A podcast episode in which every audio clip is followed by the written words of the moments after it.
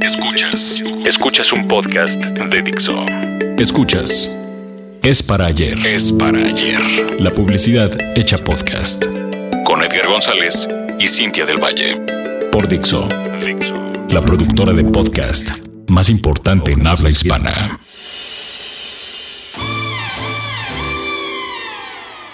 En miles de establos alrededor del mundo se lleva a cabo diariamente y desde hace por lo menos tres siglos una actividad que requiere de un sello metálico, carbón al rojo vivo y un animal. A ese acto de marcaje de animales se le denomina branding. Y es la metáfora de lo que hacemos diariamente en las agencias de publicidad de todo el mundo. La mercadotecnia y la publicidad denominan al branding como el proceso de hacer y construir una marca. En inglés, brand equity mediante la administración estratégica de un conjunto de activos vinculados en forma directa o indirecta al nombre y o símbolo, dígase logotipo, que identifican a la misma. A ver, a ver, otra vez. Sí, es muy simple. Una marca debe construirse, cavarse en la mente de la gente, impregnarse en la memoria colectiva, trascender más allá de un comercial, anuncio espectacular o video viral con millones de views en redes sociales. El concepto de marca o brand no es nada nuevo, pues desde que el hombre comenzó a realizar comercio, tuvo que identificar sus productos con símbolos distintivos que le permitieran ofrecer una garantía de diferencia a sus compradores y hacer que su mercancía fuera un tanto diferente que las demás opciones. Pero veamos un poco de historia.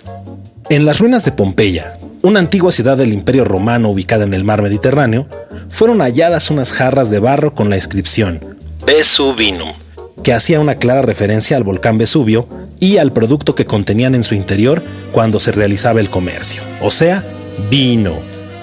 Esta es quizás la marca comercial, creada a partir de la unión de dos palabras, más antigua de la que se tenga registro, o sea, el año 79 después de Cristo. Sin embargo, el concepto moderno de marca se lo debemos a la revolución industrial del siglo XIX. Durante este tiempo, las factorías y empresas transformadoras tuvieron que crear distintivos que diferenciaran sus productos de las compañías similares.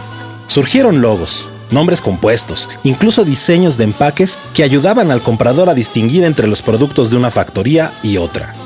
Por tanto, la primera función de la marca es diferenciar. Esta función está estrechamente relacionada con el awareness, palabra que nos habla del reconocimiento de la marca por parte del público. Es para ayer. Si una marca no es reconocida por la gente que quiero que me compre, entonces mi construcción de marca está en pañales. Poco a poco, las marcas fueron surgiendo y la gente comenzó a acostumbrarse a llamar ciertos productos por su nombre de marca en vez de su nombre genérico. Esto dio paso a la segunda función que tiene una marca, la asociación. Una marca debe ser un símbolo que la gente asocie con olores, sabores, calidad, atención, durabilidad, etc. Esta función se relaciona con el grado de engagement que la gente tiene con la marca, o sea, que tanto la conocen, la usan y la vuelven a comprar. Generación tras generación, las marcas van generando usuarios fieles a estos y a su vez atraen a otros nuevos usuarios por medio de la recomendación. La tercera función que tiene una marca es fomentar la recordación. Sí, una marca debe ser memorable y cavar una huella muy profunda en la memoria y corazón de la gente, para que al encontrarse en la necesidad de comprar un producto, sea una cierta marca la primera que sobresalga, y por tanto sea la escogida por una persona. Lograr el deseado top of mind. Esta función está estrechamente relacionada con el nivel de lealtad que la gente guarda con respecto a la marca y se ve reflejado en ventas. Las agencias de publicidad surgen, entonces, en un momento histórico, cuando las marcas comienzan a requerir una labor más ardua de construcción. Las grandes empresas, con la ayuda de las agencias de publicidad, hacen una analogía de esa antigua costumbre de calentar el acero para marcar a los animales del establo. Solo que en vez de acero tenemos medios tradicionales, alternativos y digitales. Y en vez de fuego tenemos spots, anuncios impresos, slogans memorables y uno que otro fenómeno viral para hacer más hondo el surco de la marca en la memoria de la gente. Seguiremos platicando sobre marcas en una siguiente edición de Es para ayer. Envíenos sus comentarios y sugerencias a edgar.figalo.com.mx. Figalo con doble L. Síganme en Twitter, Facebook, Instagram como arroba el de creativo. Muchas gracias. Bye.